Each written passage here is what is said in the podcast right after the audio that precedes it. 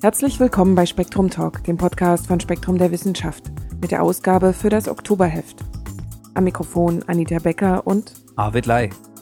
In dieser Episode geht es um das aktuelle Titelthema, den Gedächtniscode, um historische Astronomie und die Frage, warum die Tage länger werden. Zum Abschluss liest Michael Springer seinen aktuellen Einwurf. Wir beginnen mit einem großen Schritt auf dem Weg zur Entschlüsselung des neuronalen Codes. Zhou Tien, Professor für Pharmakologie und biomedizinische Technik an der Universität Boston und dort auch Direktor des Zentrums für Systemneurobiologie, war bereits im März in den Meldungen von Spektrum Direkt. Damals hatte er über bestimmte Zellen im Hippocampus von Mäusen berichtet, die speziell auf Nester und nestartige Gebilde kodieren.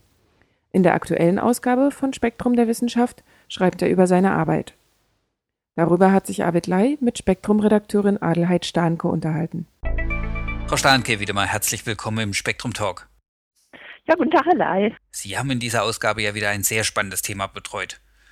Meine erste Frage wäre, warum schaut die Hirnforschung auf der Suche nach dem Gedächtnis als erstes auf den Hippocampus? Ja, es ist ein, ein wirklich spannendes Thema, finde ich. Äh, der Hippocampus ist die zentrale Struktur im Gehirn, die äh, für die Gedächtnisbildung zuständig oder mit zuständig ist. Äh, der Hippocampus liegt tief im Schläfenlappen, ist an sich eine relativ alte Hirnstruktur. Man weiß schon lange, wenn man zum Beispiel bei Epileptikern dort Operationen gemacht hat, kann man unter Umständen bewirken, dass diese Menschen nichts Neues mehr behalten können, dass das Gedächtnis, also das neue Gedächtnis, zerstört wird. Das bringt mich gleich zur nächsten Frage. Ihr Autor mhm. studiert an Mäusehirn. Sind die dem Menschen so ähnlich? Also das ist hier die Vorstellung, dass bei diesen grundlegenden Gedächtnisprozessen mindestens bei Säugetieren, vielleicht bei allen Wirbeltieren, relativ ähnliche Prozesse stattfinden. Die äh, Grundhirnstrukturen sind durchaus vergleichbar. Äh, dass äh, der Autor Mäusegehirne untersucht, liegt daran, dass er mit Mäusen genetische Manipulationen gemacht hat und Gedächtnisse verändern konnte. Er hat Mäuse, einen Mäusestamm gezüchtet, der durch ein verändertes Molekül im Hippocampus schneller und besser lernt und länger behält. Also es ist offensichtlich ganz eklatant, wie gut diese Mäuse dann all diese Experimente mitmachen können, die man an Lernversuchen an diesen Tieren so testet. Zhou Qian hat ja auch für diesen Versuch seine eigene Technik entwickelt. Wie, wie sah denn der Aufbau aus? Die Forscher haben eine Konstruktion entwickelt, um bei den Mäusen Hippocampus in einer bestimmten Stelle, die für das Lernen besonders wichtig ist, 260 Nervenzellen gleichzeitig zu registrieren, also gleichzeitig zu erfassen, was diese Zellen gerade machen. Es ist natürlich besonders schwierig, bei diesen kleinen Tieren so viele Zellen gleichzeitig zu erfassen. Bei Affen ist sowas schon gelungen in, in dieser Größenordnung, bei Nagetieren meines Wissens noch nie und nach Aussage der Autoren wohl auch noch nie diese 260 Zellen gleichzeitig äh, zu erfassen, bedeutete, man hatte eine ziemlich große Menge von Aktivitäten, die man äh, jetzt durchmustern konnte.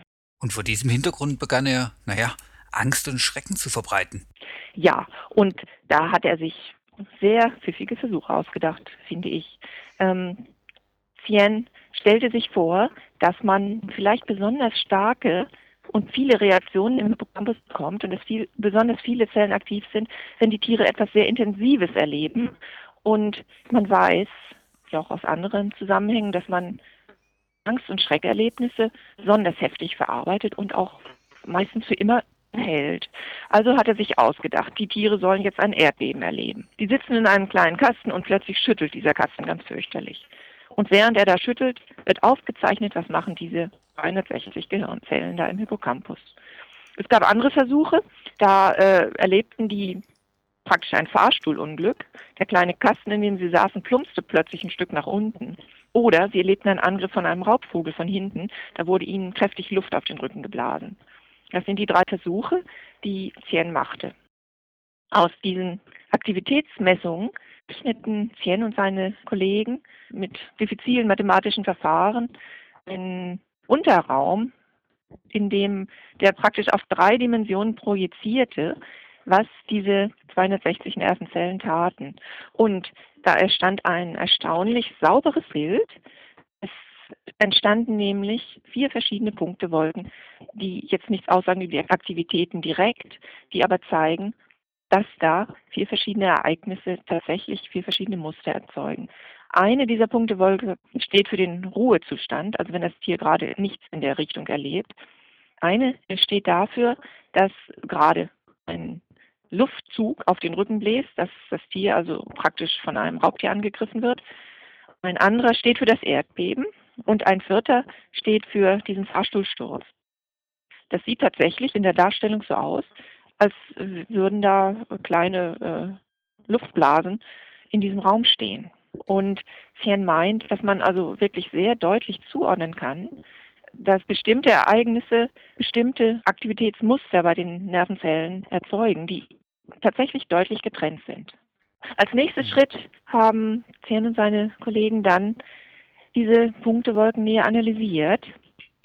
Sie haben die Aktivitäten, die sie gemessen haben an den Nervenzellen, nochmals äh, zeitlich Revue passieren lassen und mhm.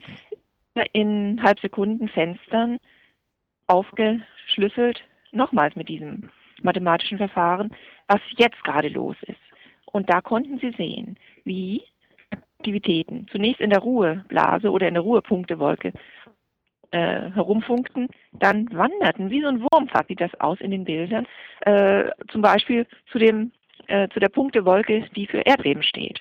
Und dann auf einem anderen Weg wieder zurückgehen. Das heißt, Sien schaut im Gedächtnis tatsächlich bei der Arbeit zu? Ja, es sieht wirklich so aus. Im Netz steht ein äh, kleiner ähm, Videoclip, an dem man das beobachten kann. Es ist ganz verrückt. Also man kann wirklich gucken. Da äh, geht das, was da passiert im Hippocampus, geht in dieser Punktewolke, in einer Punktewolke los, wandert zur nächsten hin, geht wieder zurück. Und nicht auf demselben Weg, sondern auf einem anderen. Also es tut sich was. Man kann es direkt äh, in Echtzeit beobachten. Es gibt dann noch eine weitere Beobachtung, die ist fast noch faszinierender, nämlich diese selben Kurven, die da über diese Punkte laufen, über diese Punktewolken laufen, wiederholen sich nachträglich. Ein paar Sekunden später, ein paar Minuten später, in unregelmäßigen Abständen, oft zwei, dreimal, fünfmal. Und äh, die Forscher meinen, das bedeutet, dass sich jetzt irgendwas einfrisst. Das Erlebnis, das vorher da war, erholt sich im Hippocampus einfach noch einmal. Und das könnte sein, dass sich in dem Augenblick was einschreibt. Das hört sich an wie ein Trauma.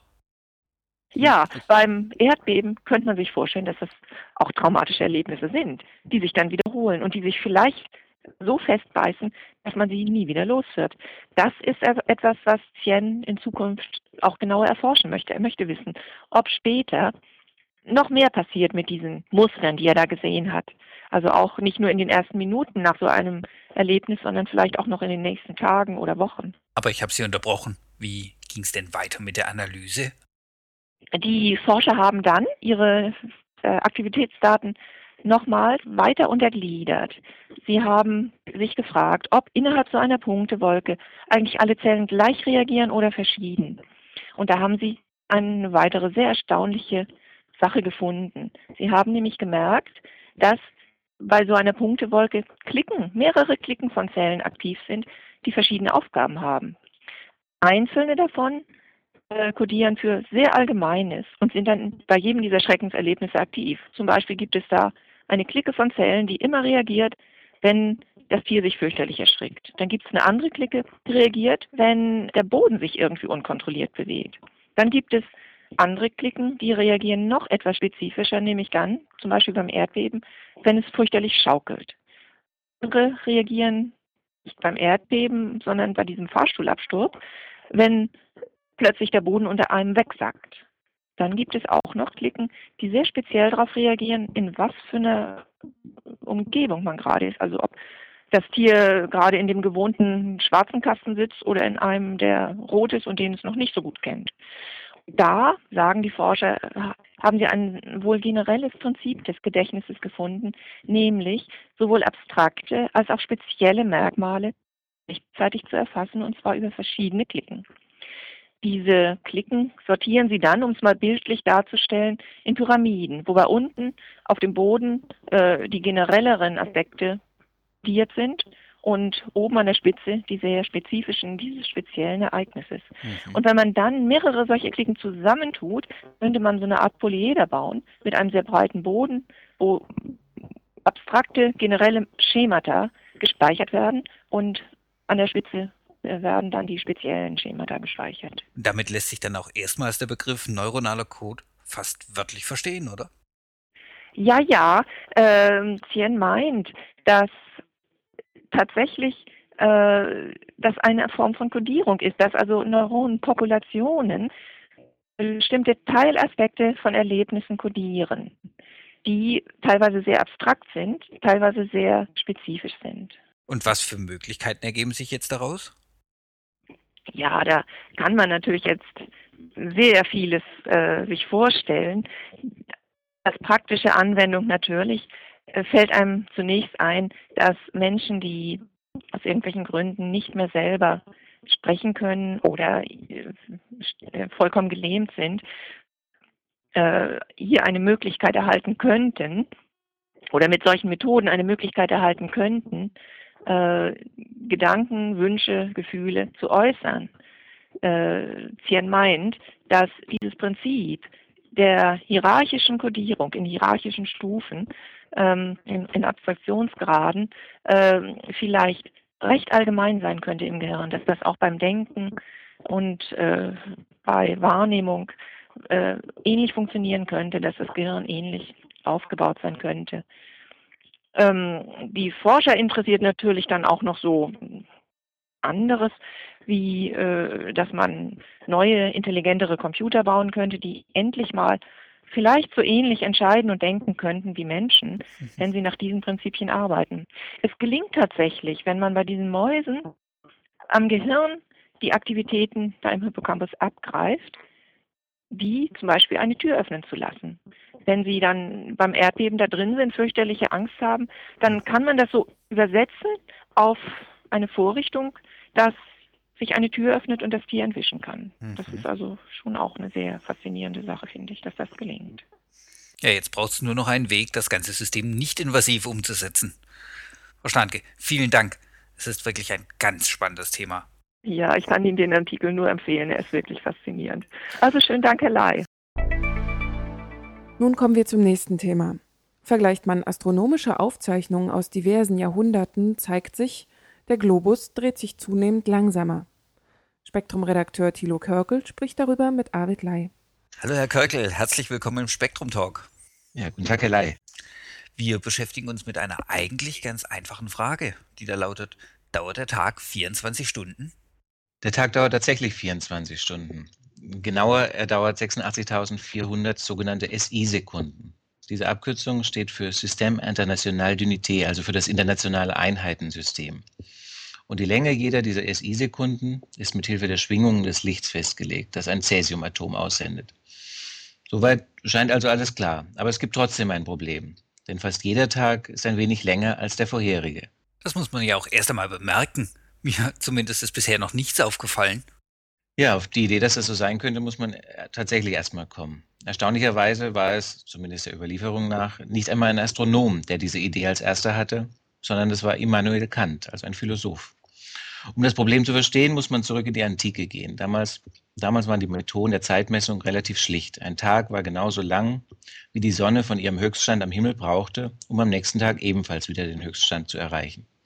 So etwas lässt sich mit jeder Sonnenuhr messen.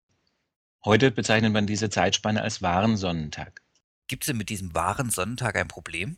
Ja, es zeigte sich nämlich, dass die Länge des wahren Sonnentags keine verlässliche Größe war. Der Sonnentag war schlicht mal länger und mal kürzer. Ein Grund dafür ist, dass die Bahn der Erde um die Sonne elliptisch ist.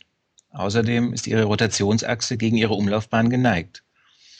Die Ungleichheit der Tage, die daraus resultierte, war sogar schon Claudius Ptolemäus, dem berühmten griechischen Astronom, aufgefallen.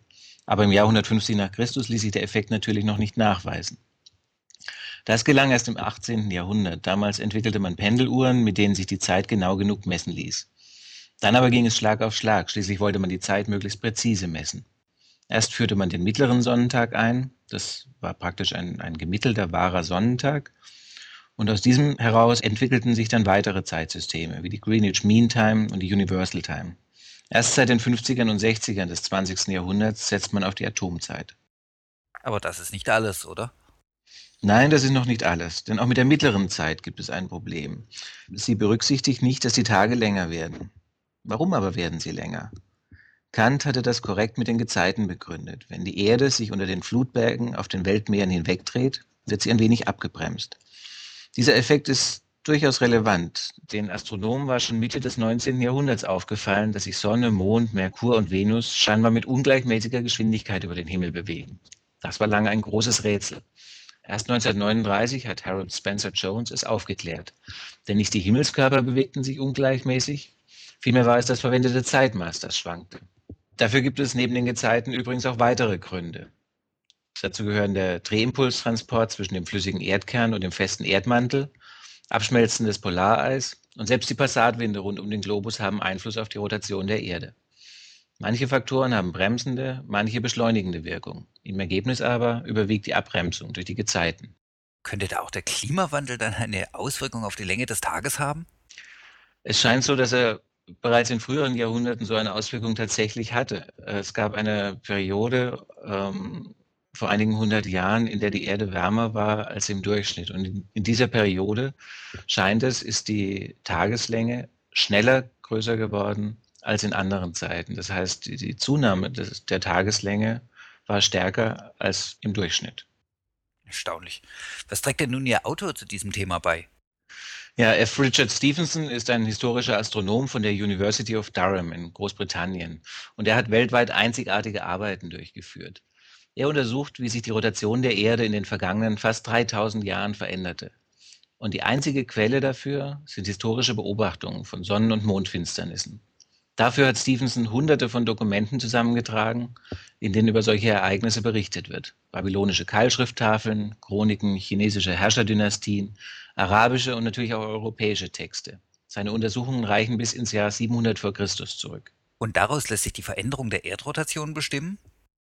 Ja, das ist in der Tat möglich, auch wenn damalige Zeitmessungen nicht allzu präzise waren. Wenn wir zum Beispiel die totale Sonnenfinsternis im Jahr 136 vor Christus nehmen. Deren Verlauf und der Korridor auf der Erde, von dem aus sie zu sehen war, lässt sich mit Computerprogrammen berechnen. Dann stellt man fest, dass sie von den Balearen aus sichtbar gewesen sein muss. Tatsächlich aber ist überliefert, dass sie von babylonischen Astronomen gesehen wurde. Wenn man nun im Computerprogramm den Einfluss der Erdrotation berücksichtigt, wie ihn Stevenson anhand seiner Quellen ermittelt, dann stimmt plötzlich alles. Und das alles wegen einer winzigen Einflussgröße. Stevenson hat sie mittlerweile genau bestimmt. In jedem Jahrhundert werden die Tage um 1,7 Millisekunden länger. 1,7 Millisekunden. Wirklich erstaunlich. Herr Körkel, vielen herzlichen Dank. Danke auch Ihnen. Auf Wiederhören, Herr Ley. Beide Artikel finden Sie ausführlich in der Oktoberausgabe von Spektrum der Wissenschaft. Weitere Themen sind smarte Nanoröhrchen, neue Entdeckungen zur Vorgeschichte Chinas, gesicherte Daten zum Klimawandel und Teilchenkosmologie. Und Michael Springer mit seinem monatlichen Einwurf. Hier liest er ihn persönlich. Prost Mahlzeit. Wie man beim Tafeln richtig liegt. Wenn man dem Fernsehen Glauben schenkt, erklimmt unsere Esskultur atemberaubende Höhen. In allen Kanälen sind mit Schürze und weißem Pilzhut kostümierte Köche am Werk. Vor den lüsternen Augen der Kamera bereiten sie in laborähnlichem Ambiente Gerichte zu, von denen ein Amateuresser wie ich noch nie gehört hat. Meist soll ein prominenter Topfgucker als Studiogast für Stimmung sorgen. Er darf aber nur niedere Tätigkeiten ausführen, wie Kleinschneiden, Umrühren und Entkorken. Am Ende kosten Koch und Promi einträchtig von der edlen Speise und machen Mmm. Ich frage Sie, das soll Esskultur sein? Man sieht die TV-Gourmets ewig lange kochen, dann nehmen sie im Stehen einen Bissen und das war's. Wo bleibt da die Kunst des Essens?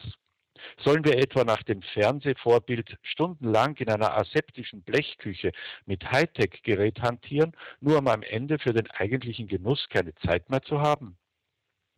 Das war früher anders, versichern Kulturhistoriker.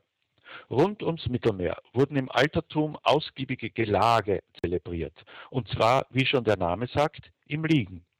Laufendes Konsumieren von Pausensnacks und Trinken aus Wegwerfbechern wäre zumindest der wohlhabenden Oberschicht von damals als pure Barbarei erschienen. Dafür sprechen unzählige bildliche Darstellungen, Reliefe und Skulpturen, die den Essgenuss von Tafelnden mit aufgestütztem Ellbogen und hochgelagerten Beinen feiern. An diesen Bildern ist zwei italienischen Forschern, als Nachfahren der alten Römer für das Thema Orgien offenbar prädestiniert, etwas Interessantes aufgefallen. Der Medizinhistoriker Paolo Mazzarello und der Etruskologe Maurizio Harari von der Universität Pavia stellten fest, auf den mehr als 700 Exemplaren, die aus dem 7. bis 4. vorchristlichen Jahrhundert bekannt sind, liegen die Schlemmer ausnahmslos auf der linken Seite. Das lässt sich nicht mit dem billigen Argument erklären, dass liegende Esser und Trinker sich lieber links aufstützen, um rechts zugreifen zu können, denn auch in der Antike muss es ein paar Linkshänder wie mich gegeben haben. Die zwei Forscher geben darum eine anatomische Begründung. Bei uns Menschen liegt der Magen nicht symmetrisch zur Körperachse, sondern eher auf der linken Seite, außerdem seitlich gekrümmt wie ein Dudelsack oder Weinschlauch. Darum hat es Vorteile, sich so hinzulegen, dass der linkslastige Magen tiefer ruht, statt erhöht im Bauch zu hängen. Denn langgestrecktes Schnabulieren ist bequem, aber nicht ohne Risiko. Magensäfte finden leichter den Weg in die Speiseröhre, Sodbrennen droht. Doch bei Linkslage bleibt der Magen unterhalb der Speiseröhre.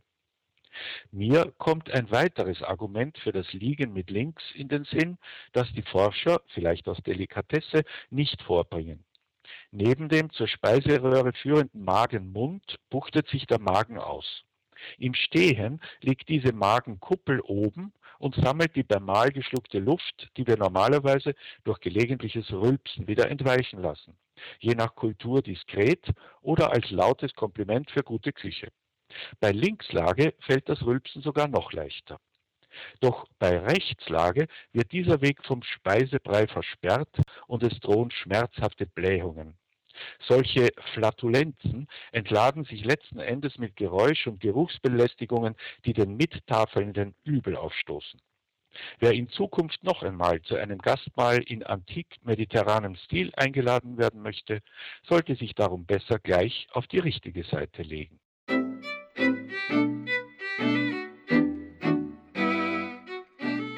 Das war die 50. Episode von Spektrum Talk.